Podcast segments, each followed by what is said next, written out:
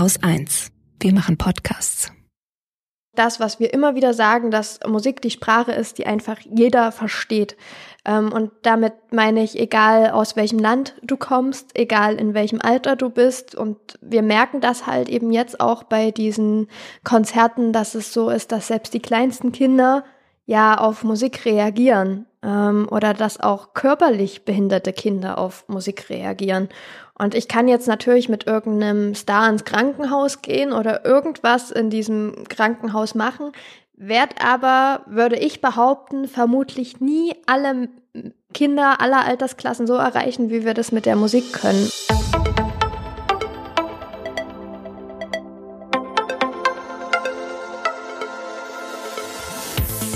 Hallo, ich bin Andrin Schumann und das ist Anhaltspunkte. Hier treffe ich mich mit Menschen, die sich bewusst für ein Leben in Sachsen-Anhalt entschieden haben und die Dinge anpacken. Ich will zeigen, was hier alles geht. Deswegen besuche ich Gründerinnen, Wissenschaftler und Leute, die dieses Bundesland mit ihren Ideen verändern. Ich möchte herausfinden, was sie antreibt und warum sie das, was sie tun, gerade hier tun und nirgendwo anders. In dieser Folge geht es um den gemeinnützigen Verein Kinderklinikkonzerte. Ich habe die Gründerinnen Nicole John und Nadia Bendorf getroffen. Wie der Name ihres Vereins schon verrät, organisieren die beiden Konzerte für Kinder, die im Krankenhaus liegen. Das machen sie jetzt schon seit fast zehn Jahren. Das Hauptquartier von Kinderklinikkonzerte ist in Magdeburg.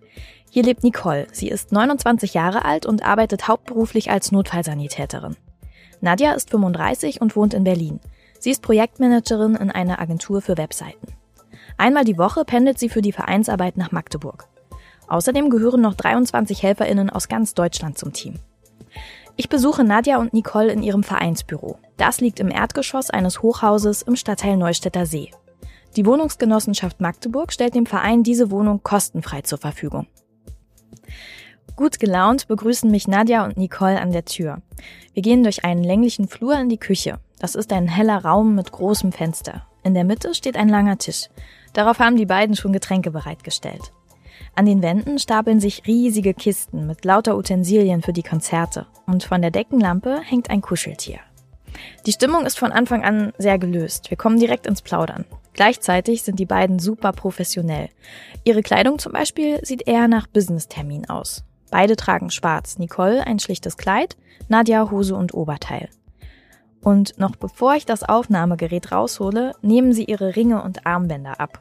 Die beiden denken also total mit. Denn Schmuck verursacht tatsächlich ganz oft Störgeräusche, wenn die Interviewten wild gestikulieren beim Sprechen. Im Interview erzählen mir Nadja und Nicole, warum sie die Klinikkonzerte organisieren. Wir sprechen darüber, wieso ehrenamtliches Engagement wichtig ist und wie die Arbeit für den Verein ihre Sicht auf das Leben geprägt hat. Ursprünglich kommen die beiden aus Sachsen. Schon früh haben sie sich ehrenamtlich engagiert. Nadja leitete den Fanclub der Dresdner A cappella Popband Mädels. Nicole machte die Fanarbeit für einen Rennrodler. Über dieses Engagement haben sie sich vor 15 Jahren kennengelernt. Sie tauschten sich damals über ihre Arbeit aus und organisierten irgendwann auch gemeinsam Fanclub-Events. So fing eigentlich alles an. Das klingt vielleicht erstmal so lustig, oh, da haben zwei junge Mädels einen Fanclub gemacht, aber ich glaube, dass es wirklich so die Grundlagen waren für das, was wir heute machen. Ja, wir haben da wirklich Nachmittage organisiert mit Kuchen und Spielen und was man sich nicht alles so vorstellt. Wir haben schon Facebook-Seiten geführt, wir haben Mails beantwortet und das ja alles relativ im Kleinen. Und ich glaube, das hilft uns schon auch nachhaltig jetzt bei dem, was wir machen. Ich glaube, also sowohl die Rodler als auch die Band sind echt stolz, was jetzt daraus geworden ist, ne? weil die uns ja wirklich als sehr, sehr junge Mädels noch kennen. Wie kommt das, dass ihr euch so jung schon für ehrenamtliches Engagement eingesetzt und interessiert habt? Ich glaube, das kam einfach aus der Leidenschaft heraus für irgendwas. Also ich hatte ja die Band, die fand ich toll und ich wollte die bekannter machen sozusagen oder denen zumindest helfen irgendwie, dass mehr Menschen von der Musik einfach hören. Und so ist das entstanden und dann habe ich die einfach angeschrieben und gefragt, was kann ich tun? Ich war damals 16 und ja, habe das dann einfach aufgebaut.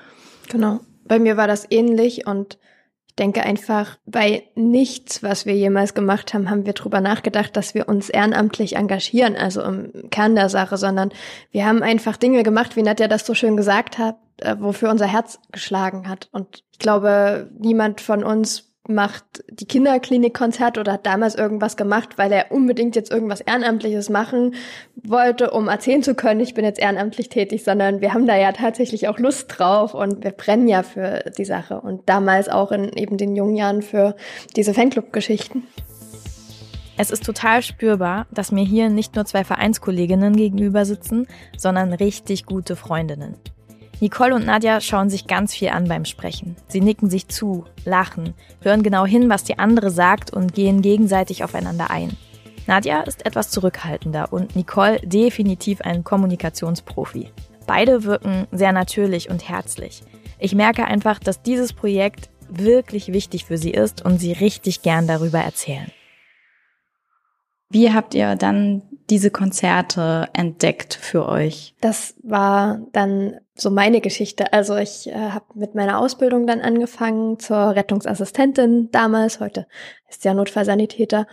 Und die erste Zeit im Rettungsdienst ist natürlich immer eine sehr spannende und eine sehr emotionale auch, weil man viele, viele Geschichten erlebt, die man vorher natürlich nicht erlebt hat, aber wo man auch, glaube ich, mehr drüber nachdenkt als jetzt mit elf Jahren Berufserfahrung. Und dann hatte ich irgendwann ein Mädchen im Rettungswagen, was mit dem Fahrrad schwer verunglückt war.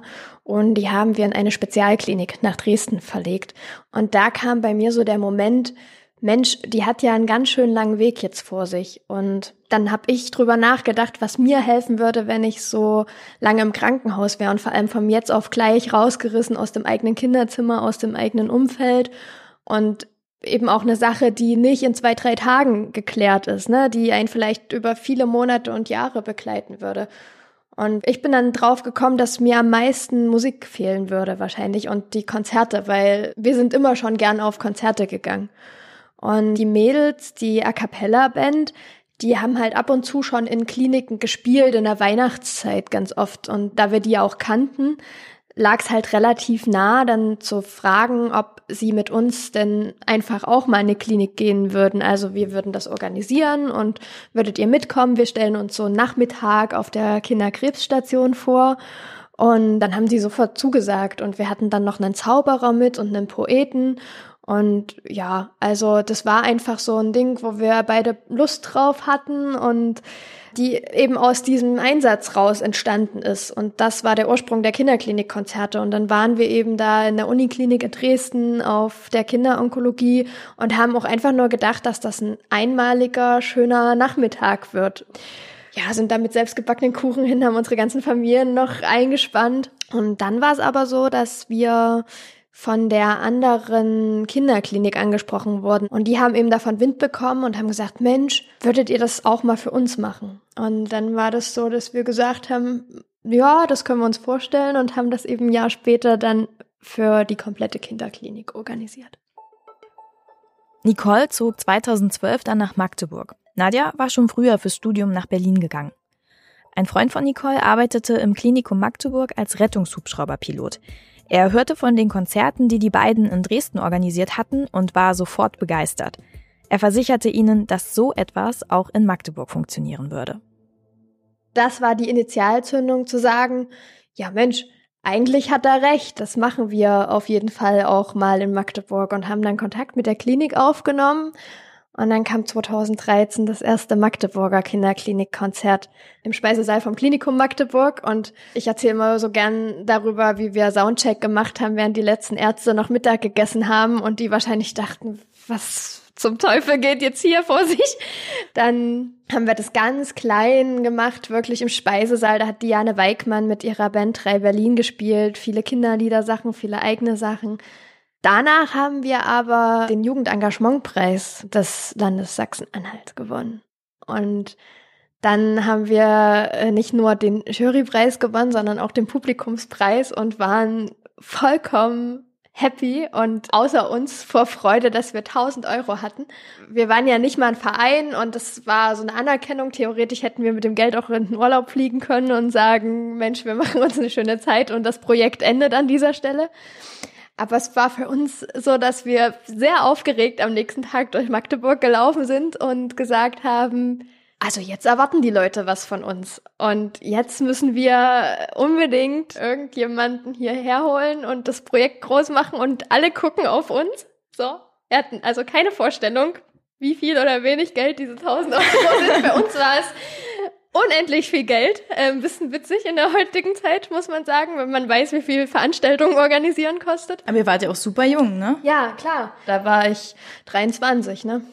Ja. ja. einfach mal so 1000 Euro ist ja, ja schon voll. nicht schlecht. Ähm, ja, für uns war das halt ein Riesending. Was auch Wichtige gut war. 1000 Euro wahrscheinlich. Ja, ja, es waren wichtige 1000 Euro. Und wir haben eben noch da verkündet, in Halle war die Preisverleihung damals, jetzt fragen wir Revolverheld an.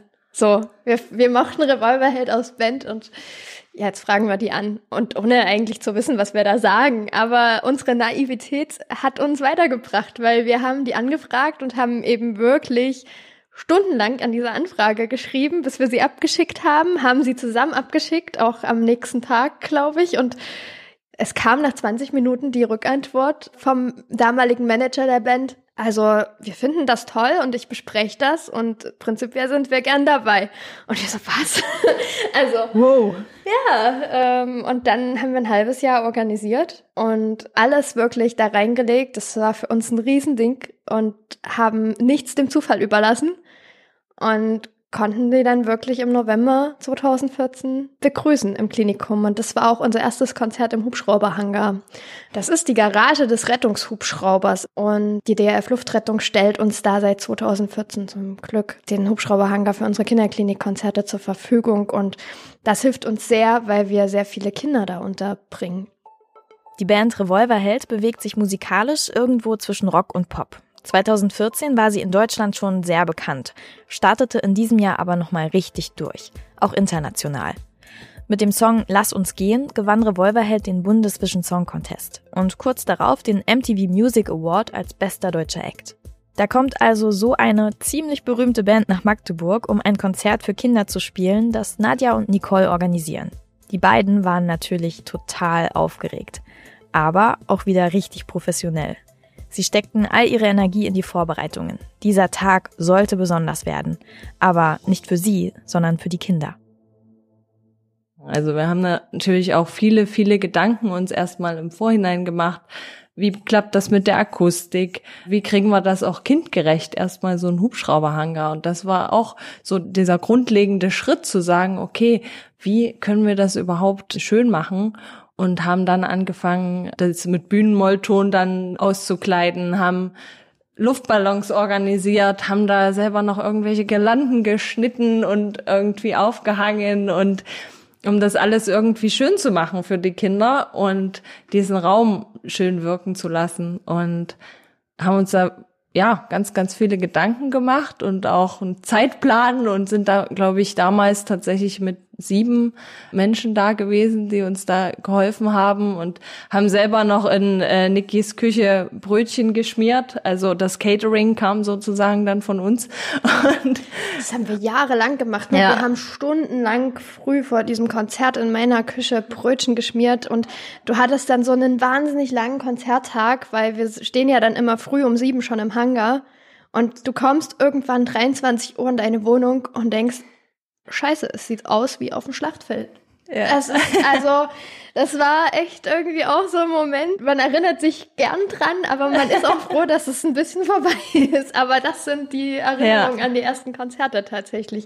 Weiß ja. noch, dass Katharina aus unserem Verein stundenlang Kekse gebacken hat äh, als Bandgeschenke, ja. wo sie die Namen mit Keksstempeln eingestempelt hat von der Band und Jenny und Markus, die haben zu Hause gesessen in der Wohnung und haben die Girlanden da geschnitten und wir hatten irgendwelche Enten als Hintergrund, die haben die gebastelt und ich weiß nicht, also wir haben uns so in jedes Detail reingekniet, ob das nun ja irgendwie aus jetziger Sicht sinnvoll war, also weil man vielleicht viel, viel schneller eine Gelande gekauft hätte oder nicht, sei dahingestellt, aber ja, wir haben das einfach alles selber gemacht.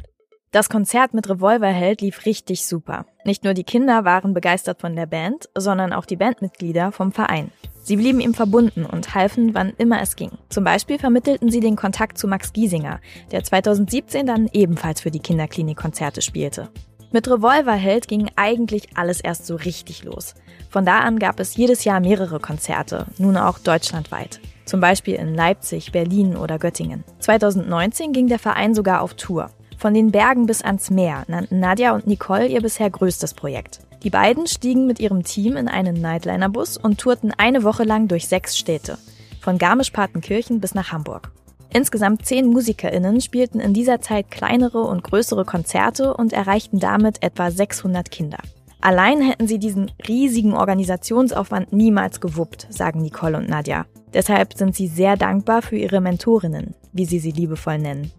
Katharina und Lars.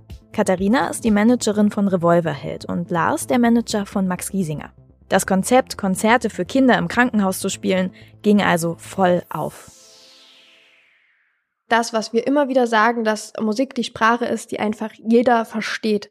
Und damit meine ich, egal aus welchem Land du kommst, egal in welchem Alter du bist. Und wir merken das halt eben jetzt auch bei diesen Konzerten, dass es so ist, dass selbst die kleinsten Kinder ja auf Musik reagieren oder dass auch körperlich behinderte Kinder auf Musik reagieren. Und ich kann jetzt natürlich mit irgendeinem Star ins Krankenhaus gehen oder irgendwas in diesem Krankenhaus machen werd aber, würde ich behaupten, vermutlich nie alle Kinder aller Altersklassen so erreichen, wie wir das mit der Musik können. Und also auch nicht, also Kinder mit, jetzt sage ich mal, vielleicht wirklich einer körperlichen Behinderung, können Dinge, die vielleicht sonst so angeboten werden, wie Cocktails mixen oder was weiß ich nicht, oft nicht so selbst realisieren oder dran teilhaben. Aber wir hatten oft auch Kinder, die sehr, sehr regungslos im Bett lagen und eigentlich nichts konnten und wie man dann gemerkt hat, dass die Atmung ruhiger wird, wenn Künstler neben dem Bett spielt oder die dann mit den Augen fixiert werden und so, einfach aufgrund der Töne. Oder wir hatten äh, auf unserer Tour sogar ein Mädchen, was gar keine Sprache wahrnehmen konnte, sondern immer nur Töne und gesungene Melodien. Und das war sehr beeindruckend, weil dieses Mädchen das war in Neustadt in Holstein in der Klinik, als Lea gespielt hat, hat immer angefangen, bitterlich zu weinen und zu schreien, als Lea aufgehört hat zu singen und geredet hat. Und dann hat Lea ihre Ansagen angefangen zu singen. Und dieses Mädchen hat sich so beruhigt und wirkte so glücklich. Also ich glaube, das würde mit keinem anderen Angebot gelingen. Und deswegen Konzerte und deswegen Musik. Aber das ist ja auch voll schön, dass sie da so intuitiv so reagiert mhm. hat, dass sie dann die genau. Ansagen genau. angefangen hat zu singen, so, ne? Also, ihr habt ja da anscheinend auch ein sehr gutes Händchen für die MusikerInnen. Wie kommen die zu euch? Wonach sucht ihr die aus? Wir kriegen ganz viele Vorschläge auf den Tisch, sei es von unseren eigenen Vereinsmitgliedern, wie auch von, von außerhalb und wir gucken uns alles relativ genau an und ich glaube, es erfordert auch ein bisschen Menschenkenntnis und ein bisschen Gespräche, vielleicht auch mit Leuten, die die Künstler dann immer, also auch kennen, ob das dann so passen könnte zusammen. Weil jemand, der nicht mit Kindern kann oder jemand, den die Krankheitsthematik so extrem mitnimmt, also ich will nicht sagen, dass es die anderen nicht mitnimmt, aber die das jetzt gar nicht abkönnten. Also das würde ich auch nie jemanden übel nehmen, ne? wenn jemand sagt, oh, ich kann das einfach nicht, warum auch immer. Ja, also das glaube ich, spielt auch eine ganz, ganz große Rolle. Und dann machen wir das sehr viel intuitiv und terminabhängig. Ja, uns ist es natürlich auch immer wichtig, dass wir eben nicht nur die kleinen Kinder erreichen, sondern auch die Jugendlichen. Und da ist es eben schön, Bands zu haben, die nicht immer nur diese Kinderlieder spielen, sondern ganz schöne Pop-Songs im Prinzip, die auch die Jugendlichen erreicht, weil wir gemerkt haben, okay, äh, mit dieser Musik erreichen wir alle. Also die kleineren Kinder, die tanzen dann und singen auch mit, egal was da jetzt für ein Song passiert. Aber ja, uns wurde auch schon sehr oft gesagt, dass es schön ist, dass wir eben auch die Jugendlichen mit erreichen, weil es viele Angebote gibt, die nur auf Kinder ausgerichtet sind. Und ja, deswegen werden die Künstler auch danach ausgesucht. Genau. Bei den Eltern ist es auch so ein Automatismus, der sich einstellt. Die werden dann auch durch die Musik erreicht. Und egal, ob die den Künstler gut finden oder sonst vielleicht eher Heavy Metal hören würden in ihrer Freizeit, wir merken, dass selbst die härtesten Väter weich werden. Also die Musik berührt halt einfach dann, ne? Und die merken natürlich auch, wie gelöst ihre Kinder dann sind und wie fröhlich die auch mal sind in so einer Zeit und wie glücklich, dass sie vielleicht auch ihren Star treffen.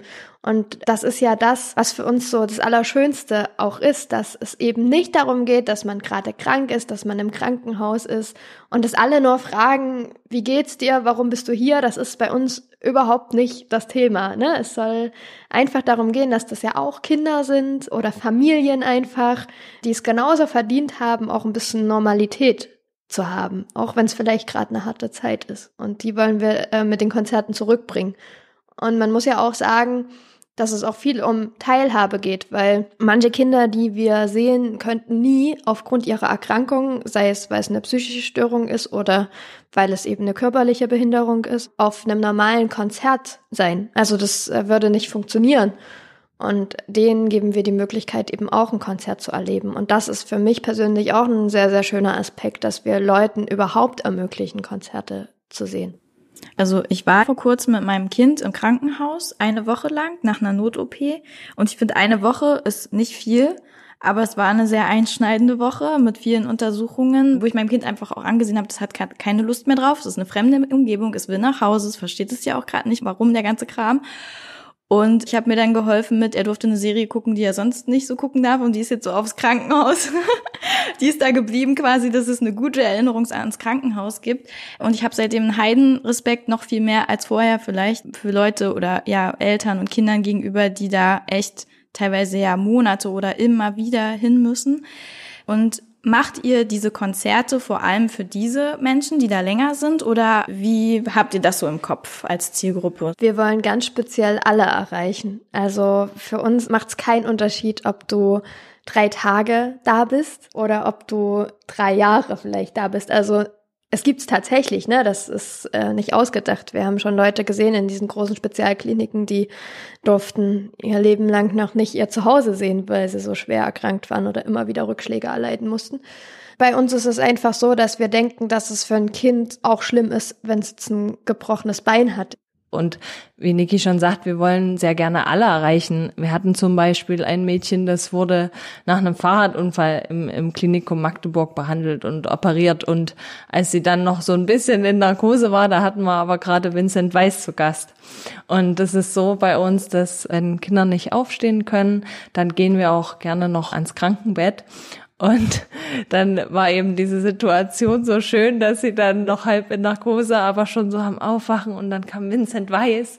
Und es war natürlich irgendwie so, so eine schöne Sache. Und ich glaube, das vergisst sie eben dann auch nicht. Wir haben auch von der Mama dann noch eine wahnsinnig süße Nachricht gekriegt im Nachhinein auf Facebook, wie sie uns hat uns sehr emotional geschrieben, wie verrückt dieser Tag für sie war mit der Nachricht, dass das Kind da, ich glaube, die wurde angefahren irgendwie ähm, und dann diesen Fahrradsturz hatte und im Klinikum gelandet ist und wie man, also ich meine, man kann sich da vorstellen, ne? man wird da als Mama von Arbeit weggerissen und kriegt einen Anruf, dein Kind ist im Krankenhaus, dann ist sie da hingeeilt, dann keine Ahnung, Narkoseaufklärung, OP, alles, was man dann so hat. Und Nachmittag, nach so einem wirklich stressigen Tag im Ausnahmezustand, steht auf einmal Vincent Weiß neben dir und dein Kind lacht und ist fröhlich und hat irgendwie am Ende den schönsten Tag seines Lebens noch oben dazu. Also das ist wirklich auch eine Geschichte, die werden wir auch nicht vergessen, ne? Das stelle ich mir auch krass vor. Das ist ja. wie in einem Hollywood-Film. Ich wache aus der Narkose und dann steht da Vincent Weiß. Ja, gerade die äh, im, im Teenie-Alter, ne? Sie war auch im Teenie-Alter und das hatte ungefähr noch die Bravo auf dem Schoß so ungefähr. Ja. das war schon irgendwie besonders. Ja, weil es ja auch nicht immer so, also es muss ja viel zusammenspielen, natürlich, dass das auch immer so passt. Ne? Also, also erstmal muss es ja überhaupt irgendwie so ein Kind geben, wo man das machen kann. Da muss es stabil genug sein und ich meine, wenn die dann auch noch plötzlich ihren Lieblingsstar vor sich stehen hat, also ich meine, das malen wir uns ja im Vorfeld so auch nicht aus, das passiert einfach. Und das sind eben so die Effekte, an die wir nie im Vorfeld gedacht haben, die aber passieren und die es ja noch mal besonders machen für uns. Und deswegen glaube ich, manchmal kann man es vielleicht als Außenstehender gar nicht so verstehen, was wir da erleben. Wir sind oft fix und fertig nach so einem Tag, auch von den Geschichten, die wir da erleben, obwohl wir uns eigentlich so gut wie nie die Krankengeschichte erzählen lassen. Aber alleine die Reaktionen machen dich emotional fix und fertig. Du zeigst es dort nicht, aber am Abend bricht alles auf dich rein. Ja. Hat das einen Grund, dass ihr euch die Krankengeschichte nicht erzählen lasst?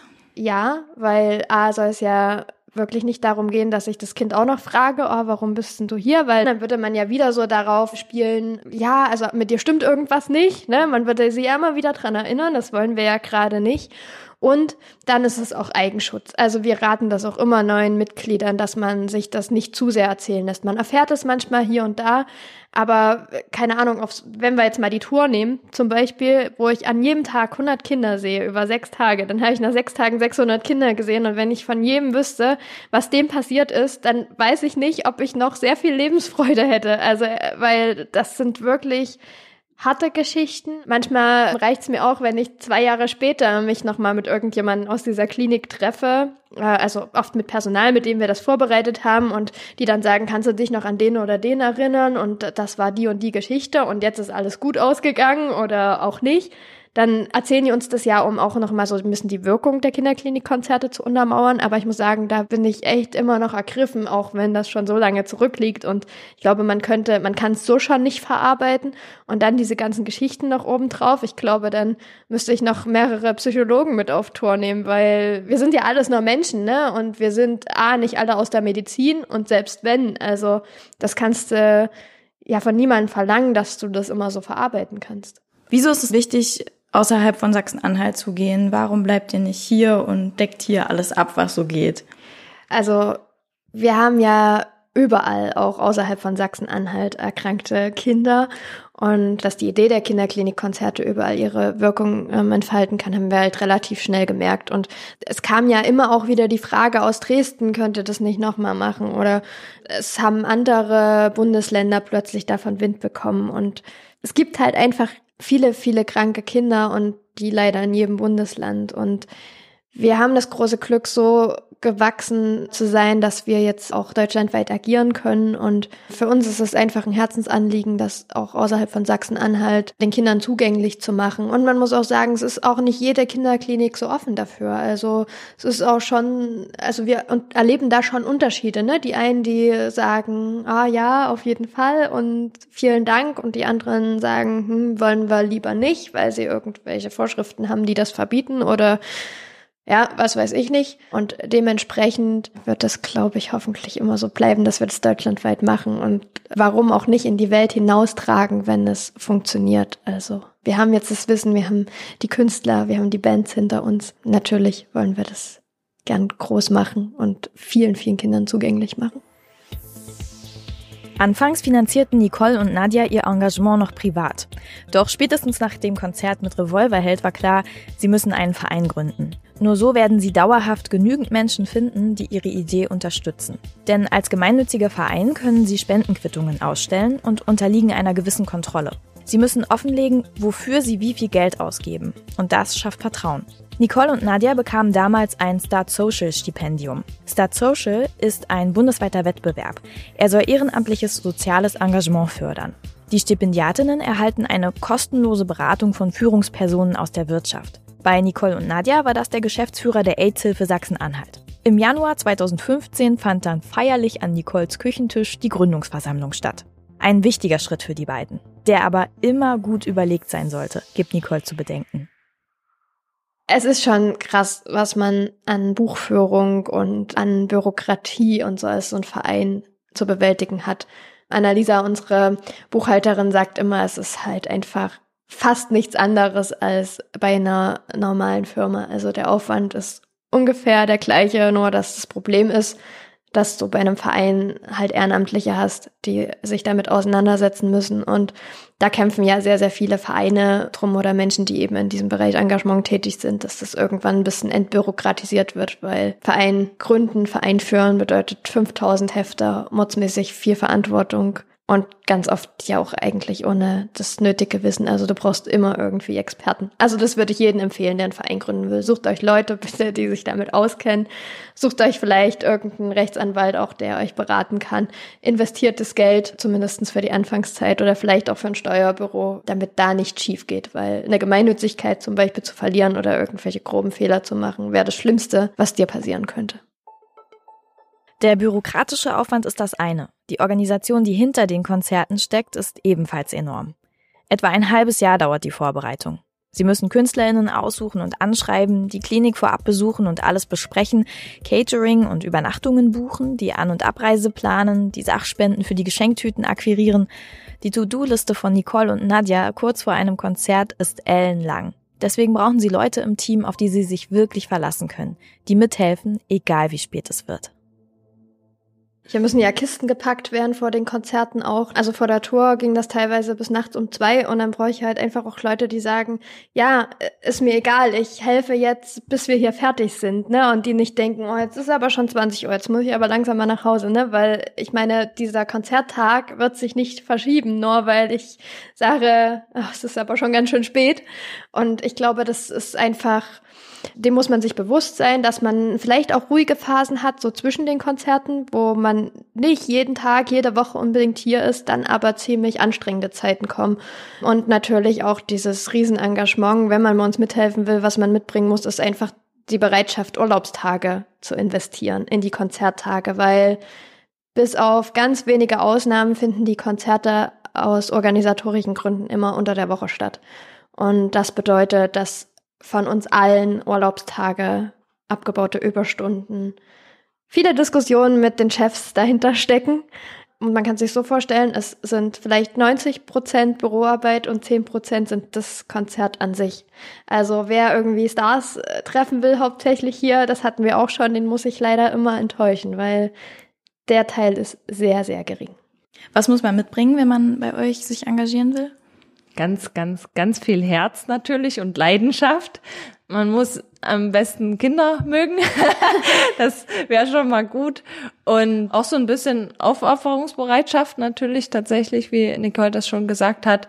Und ganz wichtig, wirklich nicht dieses, oh, ich bin jetzt Fan von Max Giesinger, die haben mal was mit dem gemacht, da will ich jetzt mitmachen, vielleicht treffe ich ihn irgendwann mal. Das funktioniert hier nicht. Ich frage mich auch, was kriegt ihr mit? Welchen Effekt hat es auf die MusikerInnen selber, die so ein Konzert spielen? Also zum einen merken die natürlich, wie gut es denen geht. Also kriegen nochmal einen ganz anderen Blick auf ihr eigenes Leben, wie privilegiert sie vielleicht sind, dass sie gesund sind. Auch einen neuen Blick auf ihre Songs, wie viel die bedeuten können für andere Leute, wie viel die bewegen können. Und was super viele sagen, ist einfach auch nochmal neben all dem, was denn ja aus Musikern sonst passiert, mit Interviews und TV-Shows und ständigen Meetings und riesengroßen Prozessen, wenn es um eine Albumproduktion geht und natürlich auch Vermarktungsprozesse dahinter, dass es einfach in diesem Moment nur darum geht, Musik zu machen und dass sie wieder auf die Grundfeste reduziert werden, warum sie eigentlich Musik machen.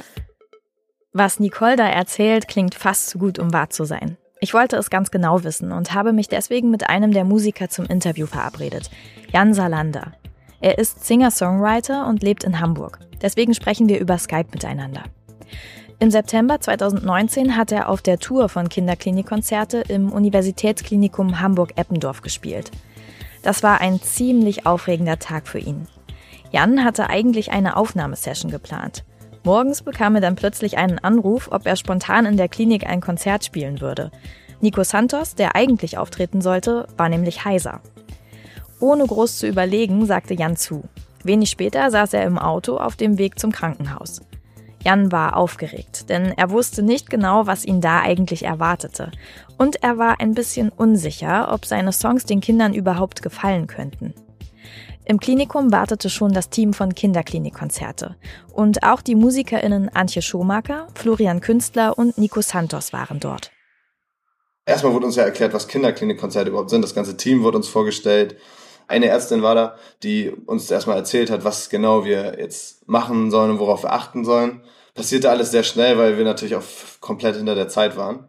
Ich glaube, die ersten beiden Zimmer waren noch, das ist jetzt total schwierig, das zu beschreiben oder auch irgendwie blöd, das zu beschreiben, aber es waren noch relativ harmlose Verletzungen, die, die da passiert waren. Ich, die eine hatte sich den Arm gebrochen und eine hatte sich, was auch furchtbar ist für ein Kind sowieso, ne? Aber die, der andere hatte sich, glaube ich, den Finger abgesäbelt oder so irgendwie. Also vom Fahrrad gefallen und irgendwas mit dem Finger passiert, was auch total furchtbar ist. Aber irgendwie, ähm, man, man setzt das dann in einem anderen Verhältnis, wenn man dann weitergeht. Wir haben da diese Konzerte gespielt, was total schön war. Und da dachte ich noch so, okay, Kinderkrankenhaus habe ich mir jetzt eigentlich auch ein bisschen krasser vorgestellt. Und dann kam aber halt das dritte Zimmer und da hat uns die Ärztin auch nochmal zur Seite genommen und meinte halt, ja, das ist jetzt irgendwie was anderes, was ihr jetzt hier sehen werdet. Ähm, das ist ein Kind, das zwei Monate alt ist und eine krasse Fehlbildung hat im Gesicht und überhaupt gar nicht so richtig, richtig atmen kann und die beiden Eltern sind da so und wenn es geht, nicht so viel hinstarren und sowas. Also bitte einfach Musik machen. Und da ist mir schon das Herz ein bisschen in die Hose gerutscht. Und dann sind wir halt in das Zimmer gegangen und also dann fingen die Gefühle an, würde ich sagen. Also sowas, sowas, sowas krasses zu sehen, was da bei einem, bei einem Kind passiert einfach und wie die Eltern dann dabei sitzen und halt wirklich keine Ahnung, ich weiß nicht, wie lange die da im Krankenhaus schon waren, aber auf jeden Fall seit der Geburt und ihr Leben lang wahrscheinlich da wieder hingehen müssen. Dann war es, das war schon echt hart. Also dann noch ein Lied zu spielen und, sag ich mal, sich zusammenzureißen, war, war sehr schwierig und war dann ein anderes Level, als was es vorher war. Sag ich mal. Genau. Und dann war, also dann ging für mich so, dass die ganze emotionale Achterbahnfahrt los. Das wird halt von, sag ich mal, von Zimmer zu Zimmer äh, wurden die Emotionen auch irgendwie größer. Es war auf der einen Seite immer schrecklich zu sehen, was, was, so, was einem Kind einfach passieren kann oder, oder was, was ein Kind für Krankheiten haben kann. Aber auf der anderen Seite war es total schön zu sehen, dass wenn man reingekommen ist und irgendwie ein Lied gespielt hat, vielleicht sogar noch also eins, was, was man selber geschrieben hat und die Eltern und auch das Kind haben irgendwie, das waren, sahen glücklich aus oder waren, sahen so ein bisschen abgelenkt aus. Das war halt unheimlich schön und wirklich also sowas, sowas mit Musik habe ich, glaube ich, noch nicht erlebt. So krass. Also ich bin überhaupt kein Fan von so Floskeln und sowas. Wenn man immer sagt, so Musik kann einen in eine andere Welt bringen oder was auch immer. Aber an dem Tag habe ich das dann doch echt wirklich, wirklich, wirklich gemerkt. So an der eigenen, an der eigenen Haut, sag ich mal. Oder man hat halt was gespielt und die waren halt kurz mal in einem anderen, weiß ich, die waren halt gerade nicht im Krankenhaus dann, sondern sie waren bei einem kleinen Konzert. So ein und, kleiner Glücksmoment sozusagen. Genau, ja, ja. Und das war halt sowas zu sehen, um, also unbeschreiblich wirklich. Wirklich krass.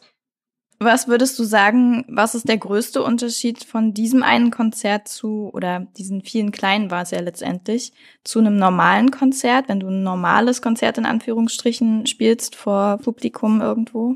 Dass ich die ganze Zeit durchgehend starke Emotionen hatte, wirklich also heftige Emotionen. Sogar beim Gitarre spielen. Also eigentlich bin ich bei normalen Konzerten emotional auf jeden Fall distanzierter als da. Das liegt aber auch schon daran, weil, weil du einfach, keine Ahnung, auf einer Bühne stehst und du bist meistens noch verstärkt. Du kannst dich so ein bisschen hinterm Mikrofon verstecken. Und da warst du halt full on. Du standest davor und hast die Leute angeguckt, die, die Eltern, die Kinder angeguckt und für die dieses eine Lied gespielt. Genau. Wenn du sagst, das war äh, mega emotional oder die Emotionalität war eine andere, kannst du das noch ein bisschen genauer beschreiben? Was meinst du da? Hast du deine eigenen Lieder mehr gefühlt oder warst du mehr bei den Menschen, für die du gerade gespielt hast? Äh, ich war mehr bei den Menschen, für die ich gerade gespielt habe. Der Song, den ich zum Beispiel am meisten da gespielt habe, ähm, heißt Weltuntergang und im Refrain geht's halt, wenn die Welt jetzt untergeht, aber du neben mir stehst, ist mir das scheißegal. Als ich die dann die Eltern gesehen habe, die da neben ihrem Kind sind und äh, das, das, das, da krieg ich Gänsehaut, wenn ich daran denke. So. Da war es einfach, ich war wirklich bei denen und ich habe ich hab mich gefragt, so wie das, wie das, wie der Song aus deren Sicht ist. Und wenn ich auf der Bühne stehe, dann geht's eigentlich darum, was ich, das ist alles aus meiner Sicht. So, ne? Ich will natürlich, dass die Leute auch irgendwie eine, eine Verbindung dazu sehen, aber ich versuche denen das zu erzählen aus meiner Sicht. Ja, ich meine, das ist auch irgendwas, was, was ich wahrscheinlich da mitgenommen habe oder was ich dadurch machen konnte. Einfach den Song komplett anders sehen. Also ich habe ihn ja nicht dafür geschrieben. Auf gar keinen, also nee, das, das war niemals irgendwie die Intention, sondern das, der hat einfach dieses Eigenleben bekommen in der Klinik. Und dadurch siehst du halt einen Song in einer völlig anderen Perspektive. Und wenn die Welt heute untergeht, aber du neben mir stehst, dann ist mir das scheißegal. Weil du bei mir bist. Die Sorge, dass seine Songs nicht gefallen könnten, war längst verflogen. Jan spielte einfach. Er wechselte sich mit den anderen MusikerInnen ab. Mal spielten sie einen Song, mal mehrere, je nachdem, wie es der Zustand der Kinder zuließ. Ich merke genau, wie sehr dieser Tag Jan mitgenommen hat. Beim Reden sucht er immer wieder nach den richtigen Worten, um zu beschreiben, wie unbeschreiblich diese Stunden im Krankenhaus für ihn waren. Ein heftiges Ereignis reihte sich an das nächste. Das war auch relativ am Ende. Da sind wir dann in einen Teil, wo die herzkranken Patienten sind geführt worden. Und das war, als wenn, als wenn du in irgendein Hochsicherheitsgefängnis gehst, ne? Also mit, mit Türen, die irgendwie automatisch schließen und alles so hermetisch abgeriegelt, soweit es geht. Genau, da mussten wir uns auch komplett desinfizieren und Mundschutz noch sich. Und da war ein kleines Kind, die auch, ich glaube, sie war auch Nico Santos-Fan sogar, das heißt, das war nochmal richtig schön. Es war nämlich auch so, dass, dass Nico Santos dann irgendwann gesagt hat, okay, es überkommt mich so doll, dass ich auf jeden Fall auch irgendwie mit, mitspielen muss. Und dann haben wir den, seinen Song halt runter transponiert, dass er das nicht so ganz so hoch singen muss und haben den dann, also wir haben dann die Begleitung gemacht. Und dann sind wir halt in diesen, in diesen Raum gegangen und dann kam halt das Kind, das ich glaube elf Jahre alt war, kam halt mit so einem riesen, mit so einem riesen Kasten, den sie irgendwie hinter sich hergezogen hat, wo einfach ihr künstliches Herz irgendwie dran angeschlossen war. Und wir haben dann dieses, das Lied von Nico gespielt, Rooftops. Und danach hat Nico sie auch umarmt. Und wir sind dann rausgegangen und Nico meinte so, ja krass, ich habe einfach dieses künstliche Herz gespürt, als sie mich umarmt hat. Und das war auf jeden Fall auch eine Sache, die ich so nicht vergessen werde. Was hat das Konzert mit dir persönlich gemacht? Mit mir persönlich, also an dem Tag ist gefühlt mit mir extrem viel passiert. Also ich weiß auch noch, dass ich am nächsten Tag hatte ich ein Fußballspiel und ich war überhaupt nicht bei der Sache. Also kann ich gar nicht, ich war überhaupt noch nicht da. Ich würde sagen, es hat mich auf jeden Fall irgendwie ein bisschen demütiger gemacht, so ein bisschen dankbarer, wenn ich jetzt an mich persönlich denke. Es hat mir auch gezeigt, wie, wie unheimlich, unheimlich, was für unheimlich starke Menschen es gibt, so, ne, die, die halt wirklich da im Krankenhaus arbeiten, die im Krankenhaus mit ihrem Kind sind, die Kinder selber, wirklich Wahnsinn, was, was, was die da durchmachen müssen, aber wie, wie, keine Ahnung, wie froh sie immer noch sind, wie sie immer noch Kinder sind und irgendwie daran interessiert, wie deine Gitarre aussieht und sowas. Und natürlich auch die Leute vom Kinderklinikkonzert, die da eine unglaubliche Arbeit machen, die eine Woche lang diesen emotionalen Rollercoaster fahren müssen. Die waren wirklich so unheimlich professionell und obwohl das so eine schwierige Situation war, weil einfach Nico ankam und war heiser und es ging nicht, das Konzert zu machen. Das heißt, der ganze Plan musste über den Haufen geworfen werden und die Leute vom Kinderklinikkonzert waren trotzdem, als man angekommen ist, total nett, waren, haben sich, haben sich so oft bedankt, dass ich da gedacht, also ich war die ganze Zeit so, ey, ihr müsst euch auf gar keinen Fall bei mir bedanken, das ist, ich muss mich bei euch bedanken, weil ihr mir einfach irgendwas geschenkt habt, was, was ich, was man nirgendwo anders bekommt irgendwie.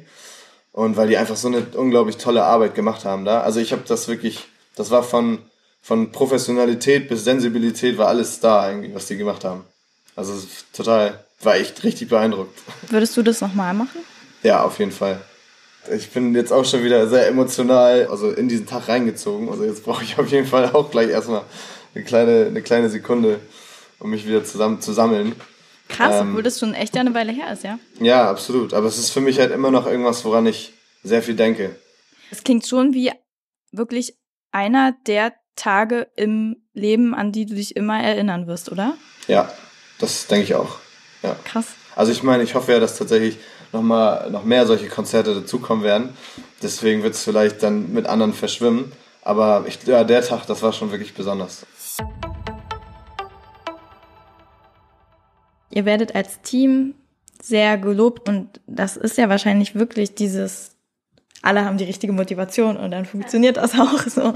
Ja, total. Also man hat das auch sehr schön auf der Tour gesehen, finde ich. Also da hatte ich schon auch am Anfang gedacht, so, oh, ob das so gut geht, eine Woche lang mit 18 Leuten, die da wirklich auch so eng aufeinander singen. Wann kommt da vielleicht mal der Lagerkoller oder so?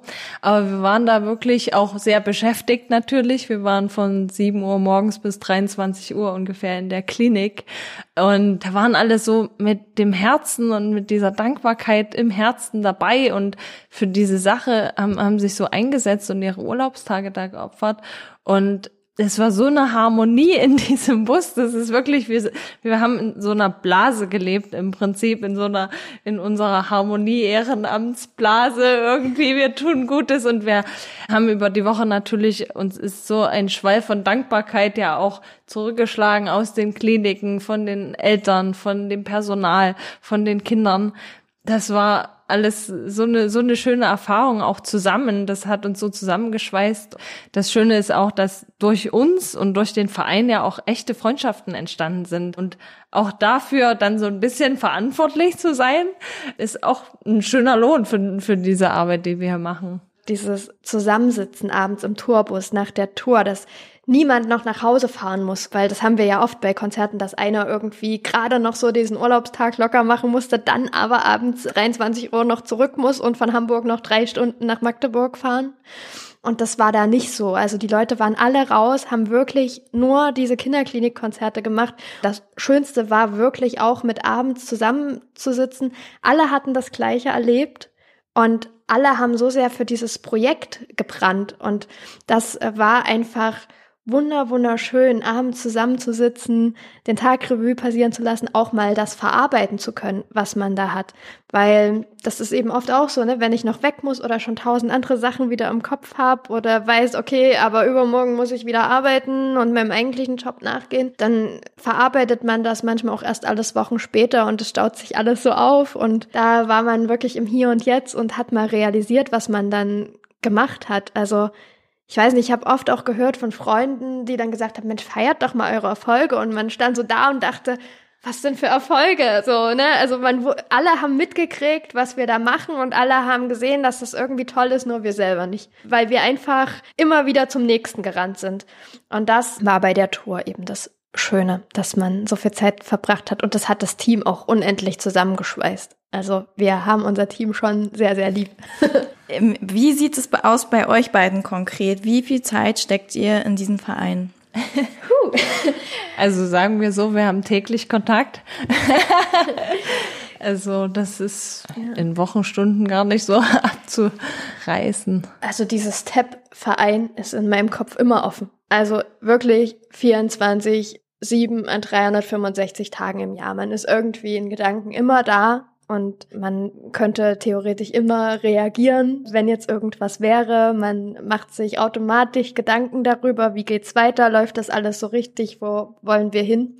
Aber die Zeit, die wir auf jeden Fall hier sind, sind halt zehn Stunden pro Woche, weil wir mussten dann auch 2018 im Oktober sagen, wir schaffen jetzt hier ein paar Minijobstellen und genauer zu sein, dann drei Stück für Annalisa und Nadja und mich, weil es einfach nicht mehr ging, nur ehrenamtlich es war zu viel mit unseren eigentlich 40-Stunden-Jobs und das hier hatte sich eben zusätzlich noch zu einem Fulltime-Job entwickelt. Also ich habe ja im Rettungsdienst 24-Stunden-Dienste und in den verrücktesten Phasen bin ich nach dem 24-Stunden-Dienst sofort ins Vereinsbüro gefahren, habe hier geduscht und habe dann hier zwölf Stunden weitergemacht.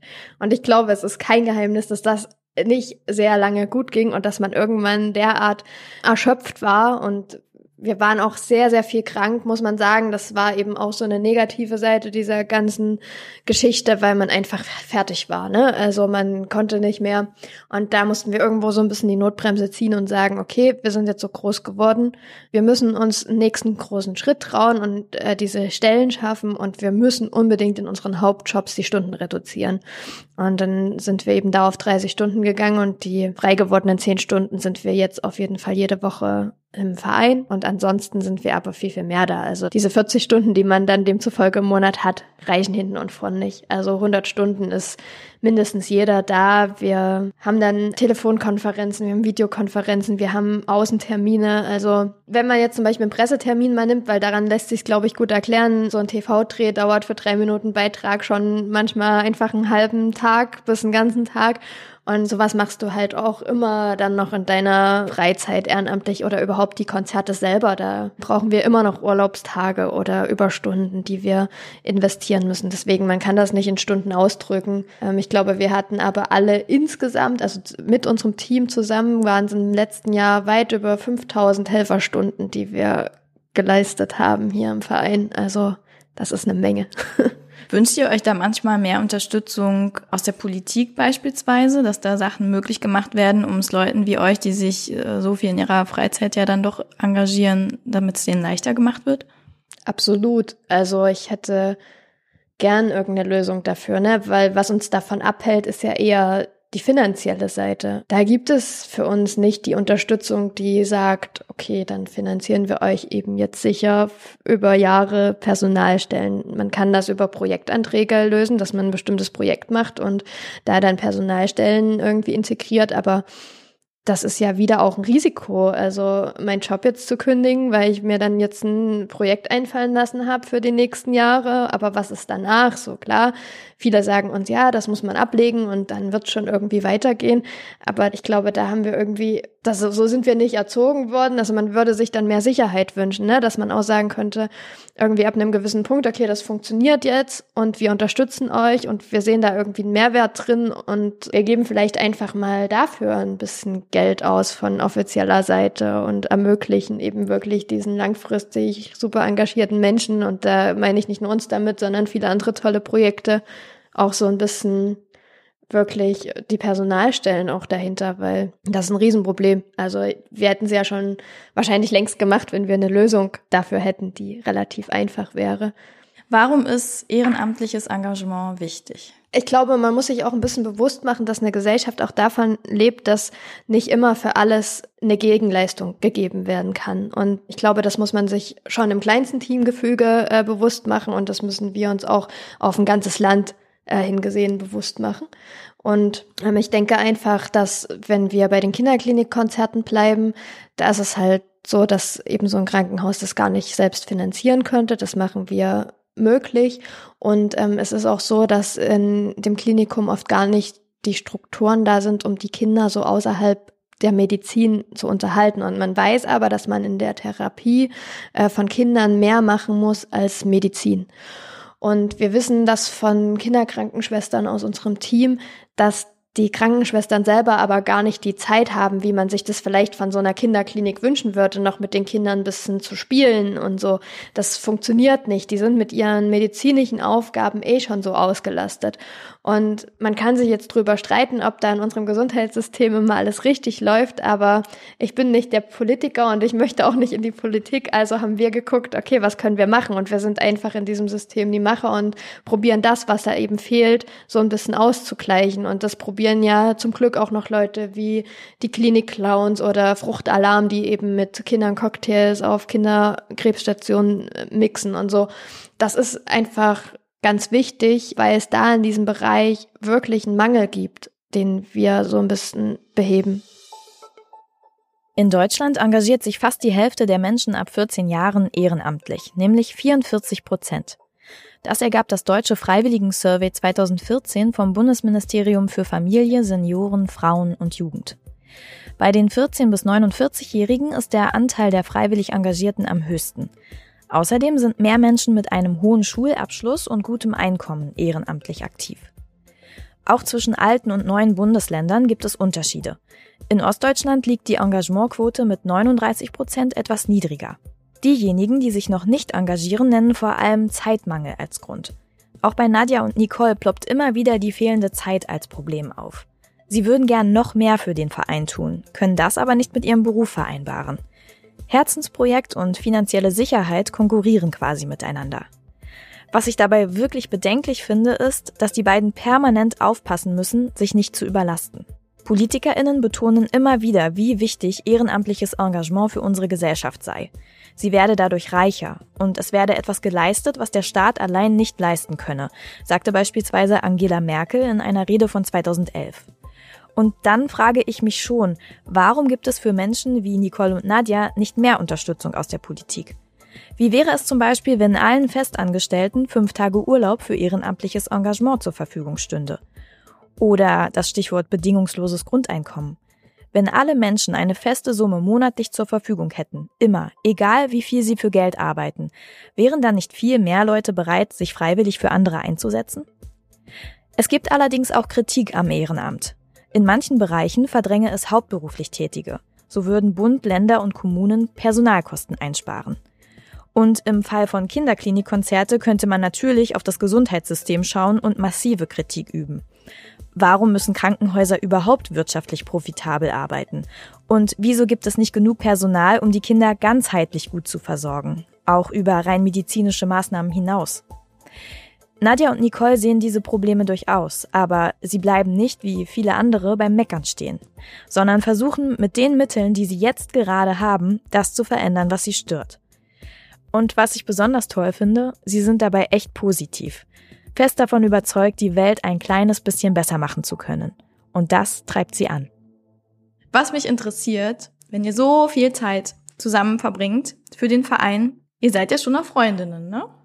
Also wir sind noch Freundinnen, ja, das äh, klappt schon ganz gut trotzdem. Also mich macht dein noch ein bisschen stutzig. Also wir sitzen dann auch abends zusammen beim Tee und ähm, genießen das auch, Freundinnenzeit zu haben. Also das nehmen wir uns tatsächlich auch nach. Oder wenn wir jetzt Termine zum Beispiel mal in Hamburg haben oder so, dass man sich dann sagt, okay, dann bleibt man mal einen Tag länger und genießt die Zeit dann auch zusammen als Freundinnen. Ja, man verbringt sehr viel Zeit miteinander, aber wir verstehen uns wirklich sehr, sehr gut.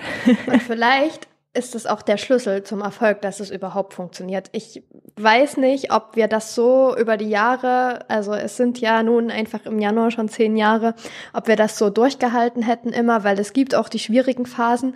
Und wie gesagt, wenn wir uns nicht einig wären, würde, glaube ich, dieses ganze Team nicht funktionieren. Und äh, man kommt immer mal wieder in recht schwierige Punkte rein und man diskutiert auch viel und das könnte, glaube ich, wenn man sich von vornherein nicht vertraut oder nicht versteht, zu Streit führen. Und bei uns, wir haben gestern gerade erst drüber gesprochen, dass wir uns eigentlich nie streiten. Also wir diskutieren natürlich und wir haben auch mal andere Meinungen. Aber also wir wüssten ehrlich gesagt gar nicht, was passieren soll, dass wir uns so verkrachen, also dass wir es nicht mehr lösen könnten, weil wir sehr, sehr offen in unserer Kommunikation ist. Wir sagen uns auch, das finde ich nicht toll oder äh, da bist du mir zu chaotisch oder so und das, wir nehmen es uns nicht übel. So und das funktioniert, glaube ich, vor allem unter Freundinnen so, dass man sich's nicht übel nimmt. Also ich weiß nicht, ob ich das sonst so Kollegen so offen sagen könnte immer. Ja, und wir haben auch immer uns zusammen. Also wir müssen jetzt nichts alleine entscheiden. Wir haben uns ja immer. Und das ist schon ein schönes Fundament des Vereins. Ich kann mir auch vorstellen, dass eure Freundschaft sich ja auch total intensiviert durch diese jahrelange, ja doch, wie ihr auch erzählt, sehr krasse Arbeit zusammen. Ja, das sind natürlich auch Erlebnisse, die man jetzt wahrscheinlich so im Alltag nie erleben würde, ne? Und die dann so zusammen zu genießen auch natürlich und das sich so zu erarbeiten und sich auch Ziele auszudenken und darüber äh, Ideen zu sammeln und uns gehen ja irgendwie auch die Ideen nie aus. Also das ist schon mm, ja ganz besonders und dass wir uns auch haben irgendwie weil das könnte ich mir nicht vorstellen ohne all diese Säulen. Würdet ihr sagen, ihr habt jetzt inzwischen so eine Balance gefunden, nachdem ihr die Stunden reduziert habt? Weil es klingt schon trotzdem ja wie zwei Vollzeitjobs und für viele Leute ist schon ein Vollzeitjob mehr als genug. Tatsächlich hilft's natürlich, aber um ehrlich zu sein, könnte es natürlich immer mehr sein, was man im, äh, in den Verein steckt. Also es gibt immer noch Phasen, die wirklich auch immer noch am, am Rand sind sozusagen und wo man sagen würde, hey, jetzt mal noch ein Tag mehr wäre schon schön gewesen, dann hätte man vielleicht die Nacht nicht durchmachen müssen. Das gibt's tatsächlich immer noch, ja. Das ist auch so ein Punkt, wo wir nicht wissen, wie es in zehn Jahren aussieht oder wie es weitergeht. Also wir haben immer wieder die Gespräche darüber, wie das in der Zukunft aussehen soll, weil es eben natürlich entlastet, uns hilft und es ist alles nicht mehr so schlimm und ja, uns geht es viel, viel besser als vorher. Aber wie Nadja das gesagt hat, es ist noch nicht die endgültige Lösung wahrscheinlich. Ne? Also es fehlen dann doch Stunden und Tage und eigentlich müsste der Tag 48 Stunden haben. In diesem Jahr war, wie für viele Vereine, Corona eine große Herausforderung für die beiden. Live-Konzerte konnten nicht stattfinden. Deswegen entwickelten Nicole und Nadja eine digitale Lösung. Sie baten insgesamt 19 MusikerInnen, einen Song und Grußbotschaften auf Video aufzunehmen. Daraus machten sie ein digitales Konzert. 45 Minuten Ablenkung vom Klinikalltag, wie Nadja es nennt. An 32 Kliniken deutschlandweit verteilten sie sogenannte Golden Tickets. Nur mit diesen Tickets konnten die jungen Patientinnen auf das passwortgeschützte Videokonzert zugreifen. Denn es sollte exklusiv für Kinder im Krankenhaus sein. Ganz süß ist auch, dass manche Kliniken tatsächlich so ein Happening draus gemacht haben und da einen Beamer organisiert haben und die Kinder gesammelt haben und dann das wirklich als Konzerterlebnis mit den Kindern zusammen genossen haben. Durch diese digitale Welt, ja, haben wir doch sehr, sehr viele Kliniken und sehr, sehr viele Kinder erreichen können. Und das freut uns natürlich. Ist es jetzt eine Option für euch mehr, sowas zu machen digital? Lieber nicht. Nee. Also das, das Vor-Ort-Erlebnis wird's nicht ersetzen. Also klar, ne, es ist nett, es ist nett jetzt als Alternative, aber diese Vor-Ort-Momente wird's nicht ersetzen. Also das auf keinen Fall es blutet einem immer ein bisschen das Herz, wenn man das sieht. Also auch mit den Künstlern haben wir immer mal gesprochen. Klar, es hat ja nicht nur ermöglicht, dass wir super viele Kliniken erreichen konnten, sondern auch eben viele Künstler. Da haben ja Leute mitgemacht wie Lev Aldin, Madeleine Chuno, The Voice of Germany Gewinner, Samuel Rösch zum Beispiel. Also Leute, die vorher noch gar nicht bei uns gespielt haben und die auch über ganz Deutschland verteilt sind. Aber man hatte dann halt so Kontakt auch zu den Leuten und dann hat man gemerkt, wie gern man sich eigentlich in echt auch kennenlernen würde und das eigentlich auch wirklich miterleben würde, gemeinsam als dieses Kinderklinikkonzert in Persona. Ja, das, das fehlt einfach und irgendwie immer aufs Telefon zu starren oder auf dem Bildschirm so, dass man ist, also ich glaube, nach dieser ganzen Corona-Zeit bin ich davon auch echt etwas müde und die Künstler auch. Ja, das hat wahrscheinlich auf die Kinder auch nochmal eine viel größere Wirkung, ne, wenn da jemand live vor ihnen steht und für sie singt, als nur auf dem Bildschirm. Manches kann man einfach nicht digital übertragen. Genau. Also uns fehlen ja auch diese Reaktionen der Kinder direkt. Also das wird durch nichts zu ersetzen sein. Klar, wir kriegen Bilder und super schöne Berichte aus den Kliniken. Aber die Kinder zu sehen dann direkt in dem Moment, wo die das so mitkriegen, das fehlt dir halt total. Und es gibt ja bei so einem Konzert so viele unterschiedliche Reaktionen. Also von eine Mama weint, weil sie auch mal loslassen kann und die Musik sie jetzt so berührt. Von Kinder tanzen, lachen, irgendwie singen mit, schreien mit auch. Und diese Emotionen, die kann man natürlich durch diese digitale Welt niemals einfangen. Und ja, wir werden sehr, sehr, sehr froh sein, wenn wir die erste Klinik dann wieder besuchen können mit einem, mit einem Musiker. Was nehmt ihr persönlich aus eurer Arbeit im Ehrenamt mit? Diese Erdung für Sachen, die wichtig im Leben sind dass man weiß, okay, ich muss mich nicht ärgern, wenn der Bus später kommt. Ich habe da manchmal so eine ganz eigene Gelassenheit entwickelt. Vielleicht ist es auch das Alter, ich weiß es nicht. Aber es ist natürlich, es hängt auch viel mit dem, mit dem Verein zusammen, dass man schon auch mehr weiß, worauf es im Leben vielleicht ankommt, als jemand, der das nie so erlebt hat.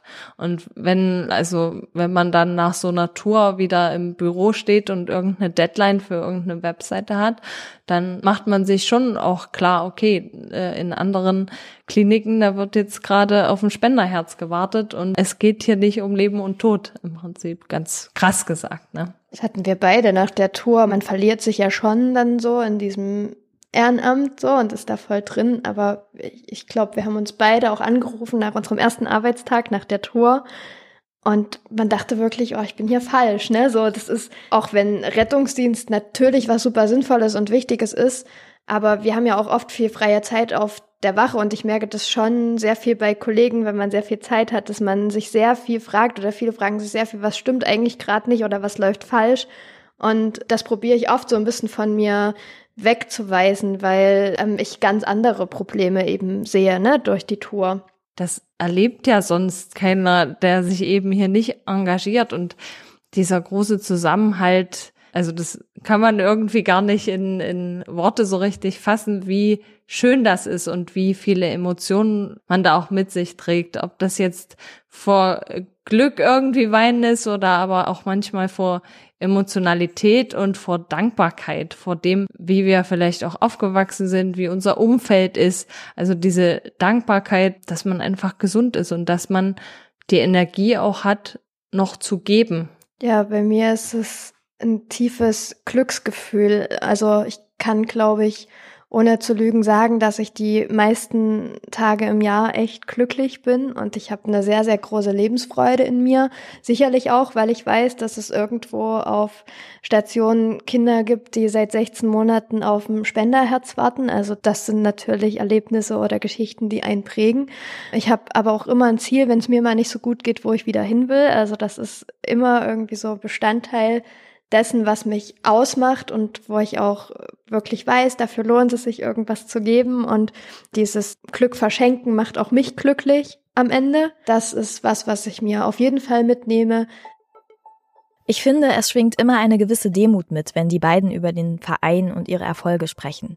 Sie betonen immer wieder, nicht wir sind wichtig, sondern die Kinder. Im nächsten Jahr wird Kinderklinikkonzerte zehn Jahre alt. Und ans Aufhören ist nicht zu denken. Nicole und Nadia haben ziemlich klare Vorstellungen davon, wo sie mit dem Verein noch hinwollen. Es soll wirklich weitergehen und wir wünschen uns, dass es größer wird, dass wir die letzten Bundesländer, die wir noch nicht erreicht haben, eben auch erreichen, dass wir vielleicht so einen Stamm auch an Kliniken haben, wo wir immer wieder hinfahren. Wir würden gerne die Touren etablieren, weil wir festgestellt haben, dass das nachhaltiger ist und dass es äh, das alles einfacher macht, das ist kostengünstig also kostengünstiger als jetzt die einzelnen Konzerte, wenn man wirklich einmal den Nightliner belädt und quer durch Deutschland fährt, als für jedes Konzert einzeln loszufahren und mit vielen, vielen Autos durch die Gegend zu fahren. Und ich denke, wir sind jetzt ganz schön gewachsen. Jetzt ist auch so ein bisschen, darf sich das alles gern so ein bisschen etablieren, alles ein bisschen sicherer werden, dass wir einfach gucken, äh, dass von vornherein auch Kosten gedeckt sind, dass man sich nicht jedes Jahr alles wieder hart erarbeiten muss und eigentlich erstmal ein halbes Jahr nicht weiß, ob es im nächsten Jahr weitergehen kann, ob genug Geld zusammengekommen ist. Ich glaube, das würden wir gerne ein bisschen etablieren und ich würde für die nächsten zehn Jahre mal einen Raum schmeißen wollen, dass sich das angesprochene Problem mit dieser Zeit und diesen Personalstellen gern so lösen würde, dass wir sagen, okay, jetzt hilft es uns endgültig so, ist es gut und so ist es auch auf lange Sicht durchhaltbar. Und ich wünsche mir ganz viele Künstler, die uns unterstützen weiterhin. Und äh, bei mir kommt auch noch die Frage, du hast es ja vorhin schon gesagt, das fragen euch viele Leute, aber ich würde mich schon nochmal interessieren, was, was ihr dazu sagt. Was würdet ihr Leuten raten, die merken so, ah, oh, ihr habt da so viel Elan, das gibt euch so viel, ich habe auch eine coole Idee, die will ich auch umsetzen, aber ich hatte noch keinen Plan, wie ich das machen kann. Was würdet ihr denen raten? Was brauchen die auf jeden Fall? Die Menschen sollen auf jeden Fall dem Drang nachgehen, den sie irgendwie in sich haben. Und wenn sie eine Idee haben, dann sollen sie die auf jeden Fall irgendwie verwirklichen. Aber Sie sollen es Stück für Stück machen. Was uns ganz oft auffällt, dass viele in der Anfangsphase zu viel wollen. Also wir merken oft, dass sie sich zu viel Druck machen. Also wirklich einen Plan machen, Schritt für Schritt gehen und gucken, was passiert. Nicht von Anfang an alles zu groß aufziehen wollen. Erstmal gucken, wie komme ich klar. Eine Inventur im Umfeld machen, dass man genug Freunde hat, genug Leute, die einen dabei unterstützen wollen. Experten, tu Gutes und rede darüber. Ist echt wichtig im Verein. Also sich auch trauen, damit wirklich mal einen Medienvertreter anzusprechen. Wirklich auch sich trauen, nach Hilfe zu fragen. Das war was bei unseren Mentoren, was wir wirklich, also 2017 haben wir Lars zuerst gefragt und das war irgendwie was, was uns ein bisschen Überwindung gekostet hat. Aber im Nachhinein denkst du dir, ja, warum haben wir eigentlich nicht schon eher gefragt? Und das würde ich auch jedem mitgeben, sucht euch Hilfe, Leute, die euch auch unterstützen wollen. Es ist nicht schlimmer, als immer alle Probleme mit sich selbst ausmachen zu wollen oder irgendwie das Fahrrad neu erfinden zu wollen, obwohl es da draußen viele, viele Leute gibt, die das in ihrer täglichen Arbeit machen und die sehr, sehr einfach helfen können. Ja, und ansonsten durchhalten, auch wenn es mal schwierig wird. Nicht alles hinschmeißen gleich und ja, sich bewusst sein, dass es auch schwierige Tage gibt. Und dann sich dran erinnern, warum man irgendwas macht. Kinderklinikkonzerte ist einfach ein tolles Projekt. Auf so vielen Ebenen.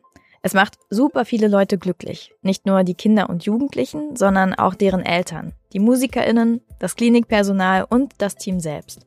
Auch wenn es vielleicht nur ein paar Minuten der Freude sind, die scheinen dafür oft wirklich unvergesslich zu sein. Ich finde total faszinierend, wie aus dem spontanen Impuls, einfach einen schönen Nachmittag für Kinder im Krankenhaus zu gestalten, etwas gewachsen ist, das bis heute, zehn Jahre später, trägt. Die Geschichte von Nicole und Nadja zeigt auch, dass ein bisschen Größenwahn Projekte manchmal erst so richtig nach vorne katapultiert. Ich fand es total schön, als sie erzählt haben, wie aufgeregt sie nach dem Jugendengagementpreis und 1000 Euro in der Hand durch Magdeburg gelaufen sind. Komplett davon überzeugt, die Welt wartet auf uns, wir fragen jetzt Revolverheld an. Aus diesem charmanten Übermut sind Dinge entstanden, mit denen sie vorher niemals gerechnet hätten. Ich glaube, Nicole und Nadja erleben durch den Verein überdurchschnittlich viele pure Momente, will ich sie mal nennen. Die Begegnungen mit den kranken Kindern zeigen ihnen regelmäßig, worauf es im Leben wirklich ankommt und wie gut es ihnen eigentlich geht. Ich denke, dadurch tragen sie eine tiefe Dankbarkeit in sich, die bei vielen von uns im Alltag oft untergeht. Sie wissen einfach, warum sie tun, was sie tun. Es macht nicht nur andere glücklich, sondern auch sie selbst. Und das gibt ihnen eine unglaubliche Kraft. Zum Beispiel für die manchmal doch ziemlich öde Büroarbeit oder das Kistenpacken bis in die Nacht. Oder einfach, um andere Menschen mit ihrer guten Laune anzustecken. Ich jedenfalls bin sehr beschwingt aus dem Gespräch mit den beiden rausgegangen. Das war Anhaltspunkte. Die nächste Folge gibt es in zwei Wochen. Ich bin Andrin Schumann und ich freue mich, wenn ihr den Anhaltspunkte-Podcast abonniert und weiterempfehlt. Zu finden sind wir auf Spotify, bei Apple Podcasts, Deezer und überall, wo es Podcasts gibt. Der Anhaltspunkte-Podcast ist eine Haus 1 Produktion für Sinnfeld Audio. Die Redaktion leitete Susanne Klingner. Schnitt und Sounddesign sowie die Titelmusik sind von Oliver Kraus. Das Cover von Kaira Linder.